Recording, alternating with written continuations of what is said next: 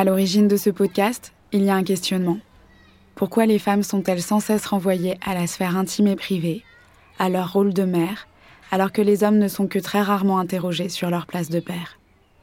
Par exemple, on s'intéresse souvent à la manière dont les mères parviennent à concilier leur emploi avec leur vie de famille. Mais la question de l'engagement des pères dans la vie domestique semble beaucoup moins concerner la société. Lorsqu'il n'y a pas de problème, lorsque tout va plutôt pas trop mal, les hommes apparaissent avant tout comme des figures publiques. Ce qui se passe à la maison ne regarderait qu'eux. Alors que les femmes sont constamment réinterrogées sur leurs enfants, sur leur organisation du foyer, sur toutes ces petites choses qui constituent la charge mentale qu'elles sont les premières à porter, on laisse les pères tranquilles. Pourtant, les pères ne commencent pas à exister lorsqu'ils montent dans leur voiture le matin pour aller au travail. Se poser la question de la paternité et de la masculinité via la filiation, c'est renvoyer les hommes qui sont pères à leur intimité, à leur vie privée et à la responsabilité qu'ils ont envers leurs enfants. Parce que le privé est politique, il est important de replacer les pères, eux aussi, dans la sphère de l'intime. Dans cet épisode, vous entendrez Louis raconter son père, qu'il décrit comme aimant et suffisamment présent. Selon ses mots, un mec pas si mal, comme il espère qu'on en fait plein. Un père qui a aussi pu l'énerver lorsqu'il performait une certaine image de la paternité. Je suis Léa Aspect et je vous propose d'écouter Lettre au père, un podcast sur nos pères et sur ce qu'on aimerait leur dire.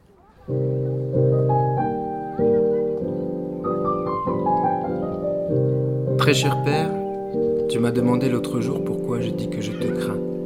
Dans notre culture, la grande majorité des gens appliquent une règle tacite qui exige que les secrets patriarcaux ne soient pas diffusés afin de protéger le règne du père. Mon père, ce héros au sourire si doux. Parfois, quand tout allait bien, je crois que mon père aimait vraiment avoir une famille.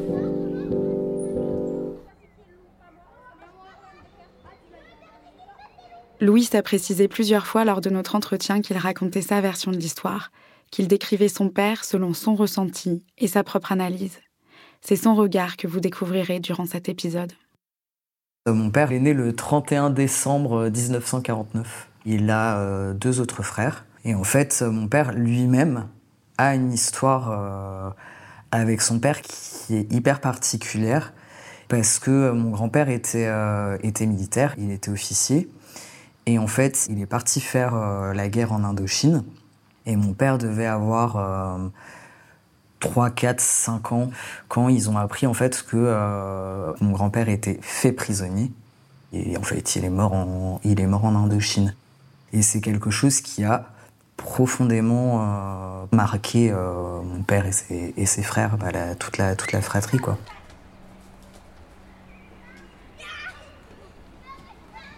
Mon père, il est issu d'un milieu plutôt plutôt de la petite, de la petite bourgeoisie. Ma grand-mère, c'était euh, c'était ouais, la, de la petite bourgeoisie et euh, avec un côté très très vieille France. Elle avait trois fils, elle en voulait un militaire, un curé, un médecin. Euh, elle a toujours été très très pratiquante et en fait mon père dès tout petit a été envoyé au, au Prytanée militaire donc pendant euh, toute, toute sa scolarité, en fait, il était euh, dans un internat pour garçons et un internat euh, militaire. Je pense que c'était pas, c'était difficile et et du coup, il a grandi avec l'absence de ce père qui avait un peu ce, ce côté un peu héroïque et ma grand-mère qui était pas quelqu'un de très chaleureux mais comme ça, ça colle à ce, genre de, milieu en fait.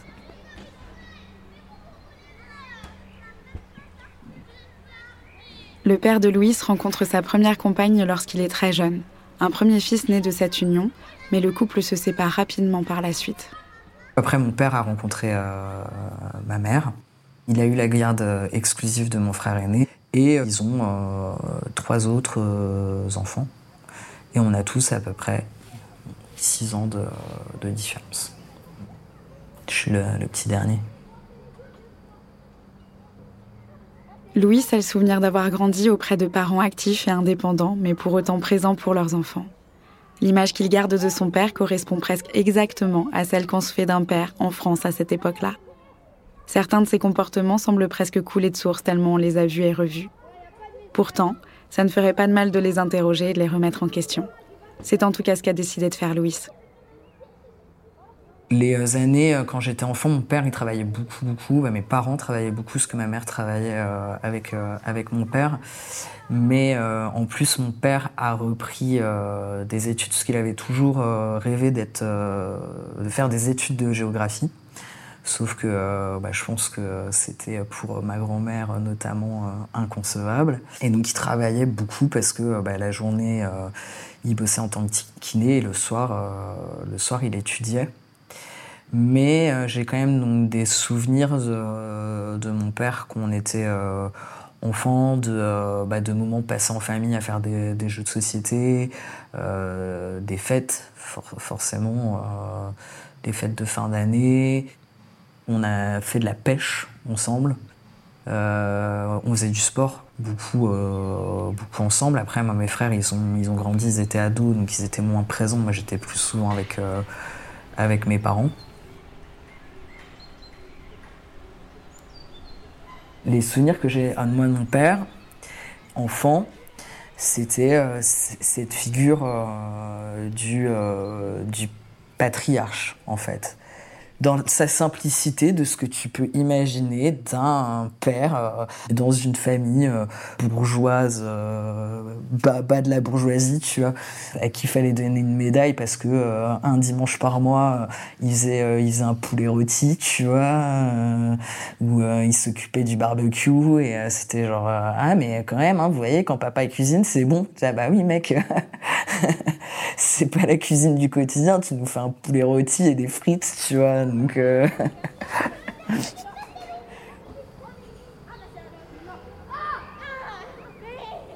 ça n'a pas été un papa euh, violent, mais euh, je pense que dans sa tête, il y avait quand même cette image où le père est là pour, pour donner des fessées, donc il pouvait nous, nous, menacer d'eux, mais je pense que j'en ai pas eu beaucoup, dû en avoir une ou deux. Alors c'est toujours de trop, mais euh, mais euh, voilà, c'est pas quelque chose. J'avais pas peur de euh, de mon père, mais en même temps, moi, mon père des fois avait des réactions. Je le, je le trouvais trop con, tu vois. Je me disais putain, mais quel gros con quoi. Et des fois, il avait des excès d'autorité. Là, ado, tu vois, je devais avoir 13-14 ans. J'ai l'un de mes frères, euh, celui avec qui j'ai 12 ans de différence, donc avec qui je m'entendais. Euh, bah voilà, moi je devais avoir 12-13 euh, ans, il avait 25 ans, tu vois, c'était genre mon, modèle, tu vois. Et il était rentré, et, parce qu'il avait un appartement ailleurs. Et on discutait et on parlait un peu trop fort. Et du coup, mon père regardait un match. Et en fait, mon père a commencé à s'énerver pour genre rien. Euh, et, il a giflé mon frère. Et euh, là, je peux te dire que je me suis dit, mais quel abruti fini. Si t'es obligé de frapper ton fils pour, euh, pour avoir l'impression d'être quelqu'un, mais en fait, alors j'avais beaucoup d'empathie pour mon frère qui c'était ultra humiliant déjà, mais en fait j'avais tellement pitié pour mon père quoi. Je me disais mais t'as rien compris en fait, tu vois c'est c'est déjà, tu, pour, rien, tu peux gâcher euh, une relation que tu vas avoir avec, euh, avec tes enfants. Et là, pourquoi Qu'est-ce que tu nous fais en fait?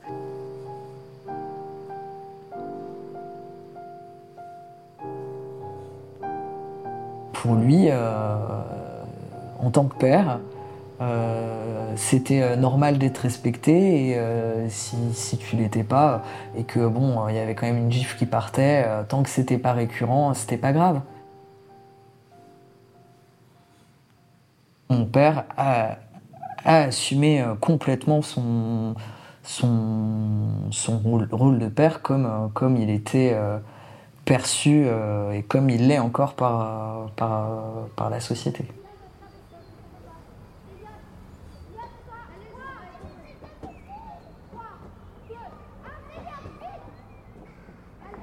Il y a plein de trucs où je me disais non, mais en fait, euh, ça, ça me va pas du tout, en fait. c'est ce comportement euh, de euh, c'était tout le temps lui. Bah, rien que le fait d'avoir repris ses études tu vois ma mère lui a tapé toutes ses toutes jusqu'à la thèse. Mon, père avait acheté un ordinateur parce qu'il voulait taper mais en fait il a jamais su taper à l'ordinateur.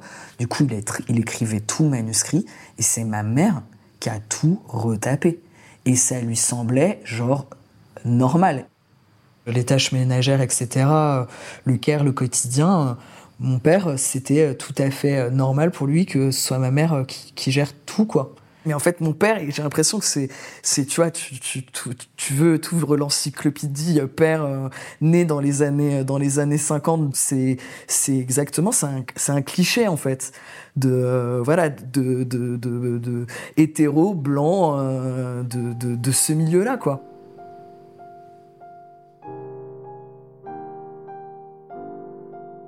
c'est, euh, tu vois, le, daron, bah c'est, mon père.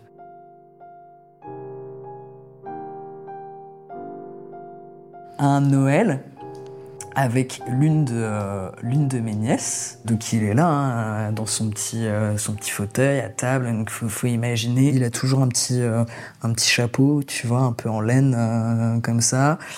Il a une veste sans manches avec plein de poches parce que donc du coup, tout est accessible, tu vois. Et, euh, et du coup, euh, les petites euh, arrivent, donc ces petites filles, et mon père veut, veut un bisou. Et bah, l'une des petites ne veut pas, qui devait avoir 3-4 ans, tu vois, ne veut pas lui faire un bisou. Et donc moi j'étais à côté en train de faire je sais pas quoi, et je vois mon père, c'était l'heure de l'apéro, tu vois, c'était une fête de famille je vois mon père qui lui découpe, parce qu'il a tout le temps plein de couteaux aussi. Donc il a, je pense, 5 couteaux dans sa veste à 15 000 cloches. Là. Je le vois qui découpe des tranches de, de saucisson et qui dit à ma nièce Mais vas-y et tout, euh, je te donne, si tu viens me faire un bisou, je te donne du saucisson. Et donc là, forcément, j'étais à côté. Je fais Non, mais what? Je fais Non, en fait, je fais Mais papa, tu peux pas lui, lui apprendre, lui inculquer que euh, allez euh, vas-y tu fais tu fais un bisou contre contre quelque chose en fait tu donnes de l'affection forcément euh, contre quelque chose alors mon père forcément était là oui parce que moi je le tournais aussi à l'humour en disant non mais tu te rends compte et tout, tu donnes un morceau de saucisse à ta petite fille. mon père il était là genre non mais toi toujours t'exagères machin, tu tu vois le mal partout et jamais non mais en fait c'est ça commence dès là.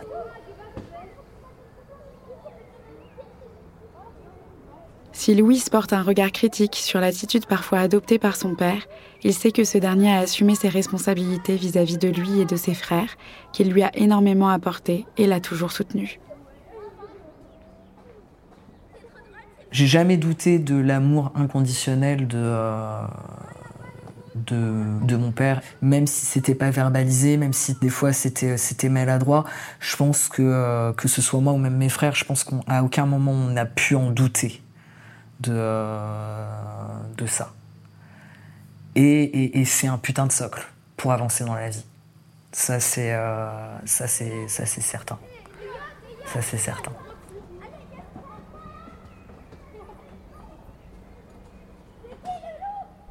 Mon père, il m'aurait jamais, euh, il m'aurait jamais dit qu'il était pas fier de moi, tu vois. Mais, mais, et aucun parent ne devrait dire ça d'ailleurs. Écoutez-nous.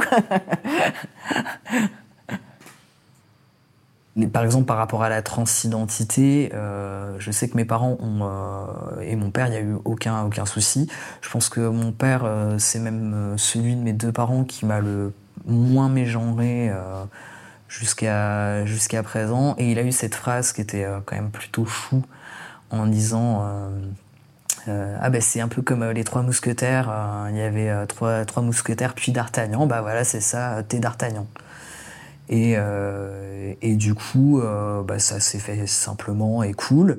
Par contre, euh, il y a eu une fois où j'ai dû élever un peu la voix, la dernière fois qu'on s'est vu en, en in real life. Parce que justement il était, il était devant sa télé et, je devais faire un peu de bruit, bah, je sais plus ce qu'on ce qu'on disait, machin, et mon père, là, m'a mégenré, je l'ai repris, et il m'a dit genre, oui, euh, bon, c'est bon, machin, et là, je dis, mais en fait, euh, non, c'est pas... Euh, ce que je te demande, c'est en fait c'est c'est l'échelle, la première échelle du, du respect en fait. Et, et en fait, et je lui dis, mais et le fait que tu me respectes, je ne te dois rien pour ça en fait. C'est pas, euh, moi je me sens, je me sens pas chanceux euh, euh, d'avoir d'avoir un père qui qui me respecte en tant que personne trans. Je suis privilégié, par contre, parce que c'est pas le cas de, de, plein de frères, de sœurs et, d'autres adelphes. Mais en fait, ce comportement-là, c'est juste un comportement normal, quoi. Bah, ça devrait l'être. Ça devrait l'être.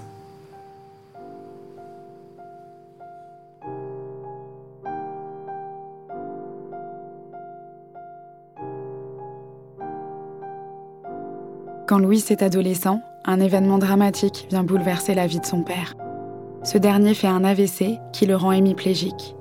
Il perd alors son emploi et son autonomie. Cela change aussi la manière dont il vit et exprime ses émotions et modifie les rapports au sein de la famille. Il a son AVC et du jour au lendemain, bah, il change tout, tout, tout.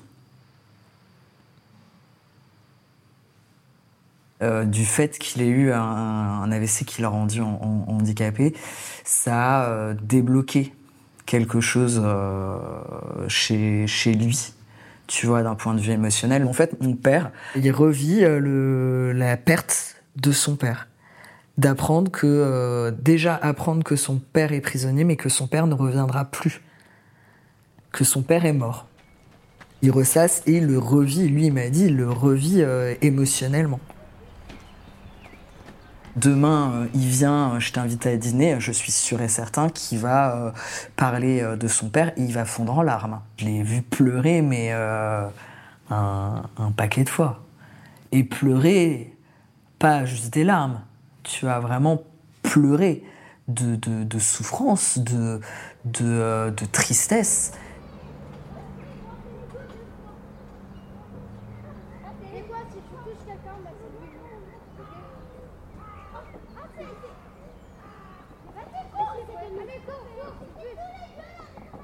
Moi, dans mon enfance, euh, j'avais jamais vu euh, mon père pleurer et j'aurais jamais pu imaginer que mon père puisse pleurer.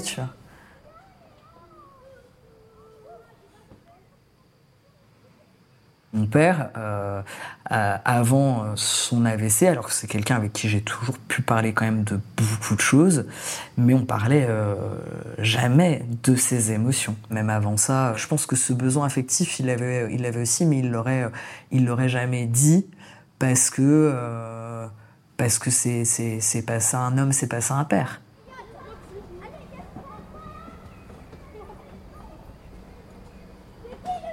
Moi après je, suis parti à 17 ans de chez mes parents et euh, je me retrouvais des fois à avoir euh, des, des, trucs mais où ils m'appelaient genre 20 fois par jour, tu vois. Alors moi je, je travaillais hein, déjà et euh, parce qu'en en fait, euh, il voulait euh, juste entendre ma voix. Le soir, je voyais 20 appels en absence. J'étais en panique, en train de me dire putain, il s'est passé un truc, voilà. Et non, c'était juste pour entendre ma voix. Mais par contre, du coup, quand je l'appelais, systématiquement, ok, coucou, ça va? Bon bah écoute, c'était juste pour entendre ta voix. Bon bah, je te passe ta mère. Mais en fait, c'était réellement ça. Il, avait ce besoin, euh, ce besoin affectif, et il l'a, euh, il encore. La semaine dernière, mon père euh, m'a appelé et il me disait ah oui, j'ai envie, j'ai envie de vous prendre dans mes bras. Et disais ah oui, papa, oui, bah, vu que je suis quelqu'un de tactile, oui, t'as envie de prendre dans mes bras, qu'on se prenne dans les bras, de câlin, ouais, ok. Et du coup, c'est la première fois où il avait verbalisé, il m'a dit ouais, mais je suis, je suis égoïste je suis égoïste parce que c'est pour moi, c'est pour moi et tout. Euh, j'en ai envie parce que ça, ça me ferait du bien, j'en ai besoin, mais oui, je suis égoïste. Et euh, du coup, c'était la première fois où mon père, je me suis dit, parce que c'est des choses, je m'étais toujours dit que mon père était égoïste. Dans ses demandes vis-à-vis de nous, tu vois, que c'était, c'était jamais pour, euh, c'était pour lui en fait, pour lui se sentir bien. Il y avait toujours ce, ce truc-là, et, d'autant plus euh, sans jamais euh, prendre en compte euh, ma mère, tu vois. C'est, euh, bah moi, ma, mère, elle s'occupe de mon père, elle fait, elle fait d'autant plus tout parce que maintenant il peut plus rien faire. Mais des fois, je me dis, euh, c'est, c'est oufissime.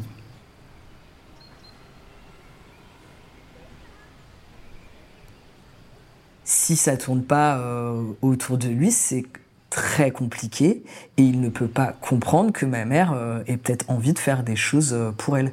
Par exemple, ma mère, elle a toujours couru, elle a toujours fait de la course à pied. Là, elle veut toujours faire de la course à pied. Mon père, il est, ça le saoule un peu que ma mère, ma mère aille courir. Genre, elle va faire 10 km par jour, tu vois. Parce que, et c'est pas parce qu'il s'inquiète, parce que sa femme euh, a 60, bientôt 70 piges, tu vois, et que ça pourrait être dangereux. Non, c'est qu'en fait, il, le dit, hein.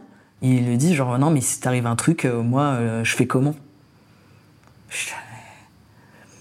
Là, dans leur, relation actuelle, on a une, maison qui est grande. Mon père a un sifflet. Un sifflet pour, euh, bah, dès qu'il a besoin de quelque chose, pouvoir siffler ma mère. Alors après, hein, elle l'a laissé faire aussi. hein. Mais quand je te dis qu'il siffle, dans son truc, c'est abusé. C'est-à-dire qu'un jour, j'y étais, je rentre pas souvent, mais euh, quand j'y étais, je promenais le chien, tu vois, donc je faisais le tour du pâté de maison dans le village, tu vois, et en passant à côté de la maison, j'entends. J'étais là, putain, c'est quoi ce truc? Et en fait, c'était mon, mon père qui, ma mère devait être à l'autre bout du jardin, et donc du coup, il sifflait non-stop jusqu'à temps qu'elle soit, qu'elle soit là. Donc des fois ma mère elle est, elle est saoulée, hein, elle lui dit hein, et tout genre ah mais, genre, hein. mais je suis mais en fait euh, que lui il voit pas le problème. Je suis là, mais c'est c'est c'est c'est ouf tu vois.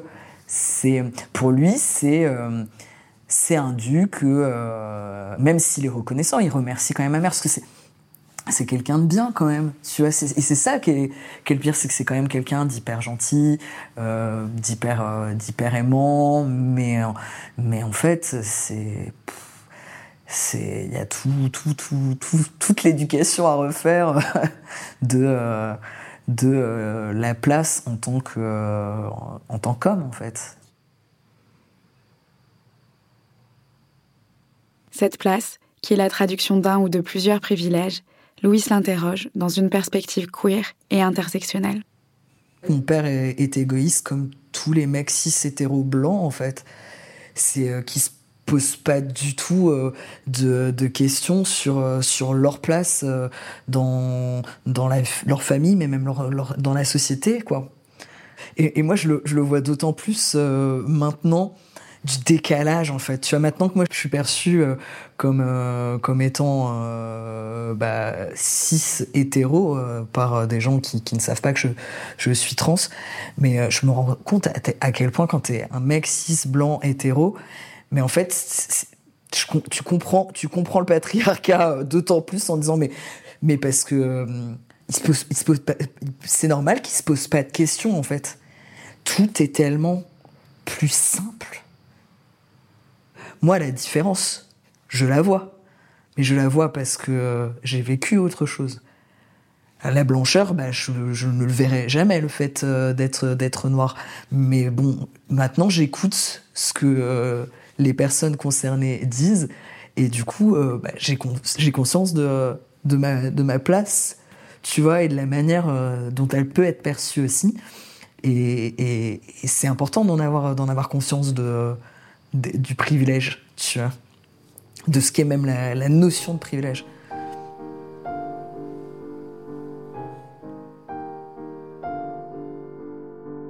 Se poser des questions, remettre en cause encore et toujours ce que l'on tient pour acquis, ne pas présumer savoir pour les autres, mais savoir où s'arrête le mérite et commence le privilège. Finalement comprendre quelle est sa place et quand il faut la laisser à d'autres. Cela permet de mieux vivre ensemble, y compris en famille. Ces réflexions, Louis les a poussées jusqu'à se demander ce qui le lie vraiment à son père.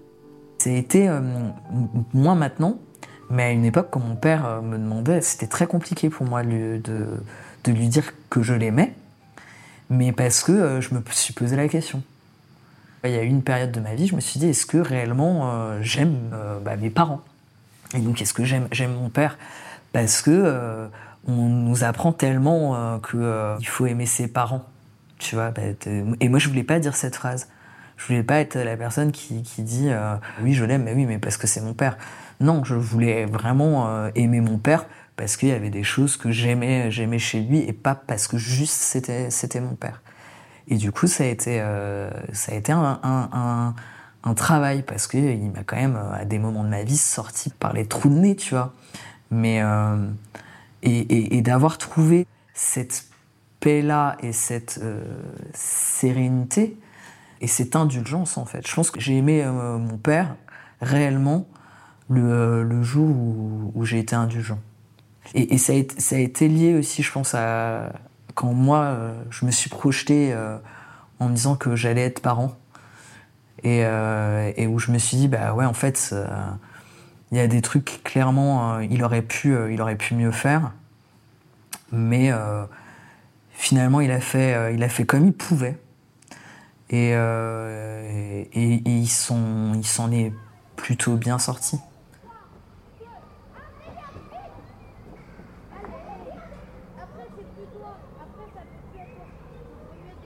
Louis n'a rien de grave à reprocher à son père. Pas de violence, pas de dédain. Mais il ne faudrait jamais se baser sur le pire pour évaluer ses relations. C'est pas parce que les autres ils font de la merde qu'ils font continuer à faire de la merde, tu vois. C'est alors après, je suis indulgent mais parce que je suis très exigeant. Mais en fait, euh, faut pas mettre la barre au sol, même dans même dans nos rapports avec euh, avec euh, nos parents, on a le droit en fait d'être d'être exigeant bah, c'est pas mal en fait. C'est pas demander beaucoup aux autres. C'est pas mal si on ça, devient problématique si on en demande autant à soi-même. Mais euh, moi la barre haute, euh, je la mets euh, je la mets aussi haute pour pour moi dans dans, dans mon rapport que j'ai avec avec mon père.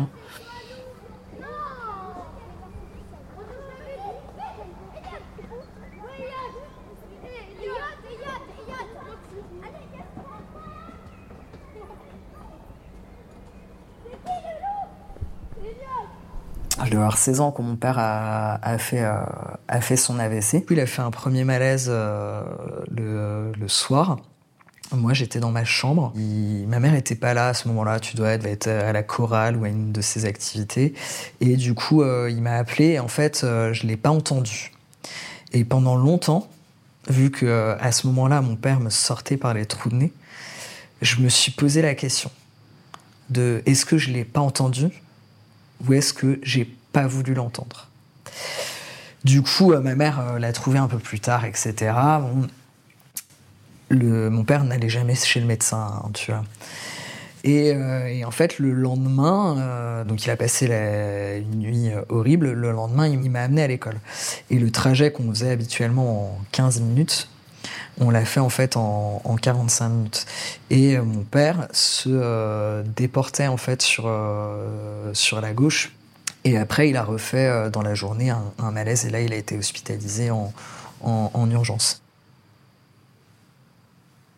Moi, je m'en suis beaucoup voulu, longtemps, de me dire bon, est-ce que du coup, je l'ai pas entendu ou j'ai pas voulu l'entendre, et de ne pas avoir euh, après coup, parce que du coup, tu connais les signes de l'AVC et tu les as vus, et en fait, de m'être dit, mais en fait, euh, j'ai pas vu les signes, j'ai pas interprété les signes. Quand il se déportait sur la gauche, j'aurais dû euh, tout de suite, euh, tout de suite euh, réagir et que, et peut-être que du coup, ça aurait bah, changé, changé la, suite des choses, quoi. Et ça, ça a été très très compliqué de me rendre compte du coup aussi de mon potentiel propre égoïsme de, euh, bah, de l'adolescent euh, qui, euh, qui est dans sa chambre et qui capte rien de, de, ce qui se passe autour. L'indulgence que j'ai envers mon père, c'est aussi vis-à-vis de moi, en fait, c'est vis-à-vis de, de, notre relation. Et ça, c'est des choses où bah, il a fallu que je, travaille là-dessus, en fait. De me dire que ce qui s'est passé pour, pour lui, ça a été terrible, mais qu'en fait, personne n'y est euh, pour rien et on n'aurait pas pu faire autrement. Et, et en fait, souvent, bah, la vie, c'est ça, en fait. Et souvent, bah, éduquer un enfant, c'est aussi ça. C'est les, parents et les pères font, font des erreurs, mais, mais parce que en fait, bah, alors, quand je parle d'erreurs, c'est des choses, des erreurs, hein, pas euh, des choses euh, qui ne devraient euh, clairement pas avoir lieu d'être, c'est-à-dire d'être d'être violent de, quelque manière qu'elle qu'elle soit. Mais, mais du coup, ouais, des fois, c'est juste ça, quoi. Tu, tu fais avec ce que tu as au, moment où tu es et, et, ouais, c'est la merde. Et ouais, ça, ça va pas, mais, mais ça fait aussi partie, euh, partie de, la, de, de la vie, quoi.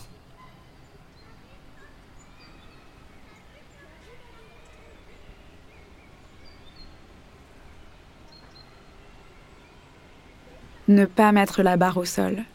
Si je devais retenir une seule phrase de mon entretien avec Louise, je choisirais celle-ci.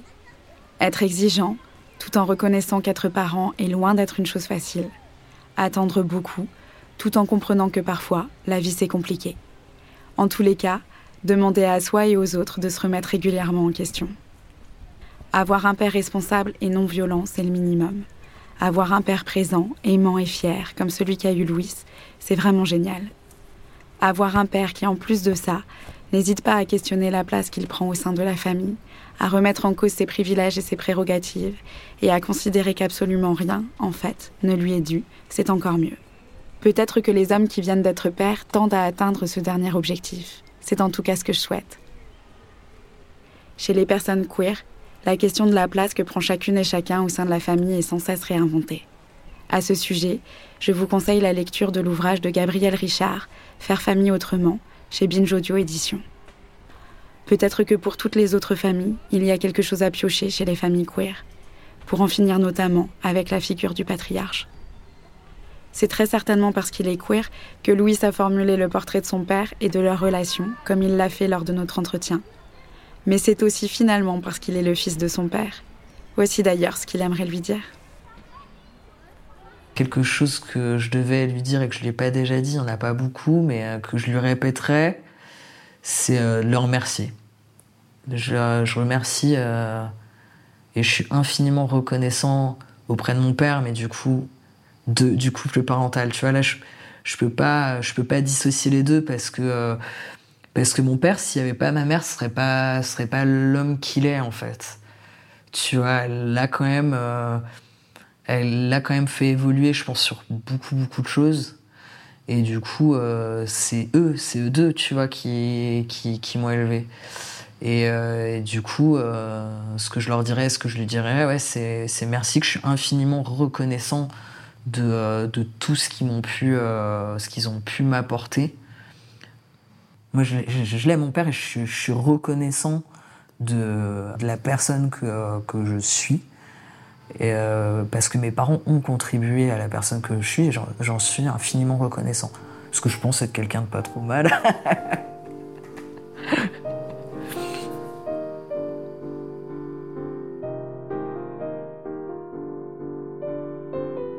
Je laisse Louise conclure cet épisode et rappeler qu'il est important de réinterroger en permanence les soi-disant modèles qui nous entourent. Quant à moi, je vous remercie pour votre écoute et vous dis à bientôt pour un nouvel épisode et le récit d'un autre père.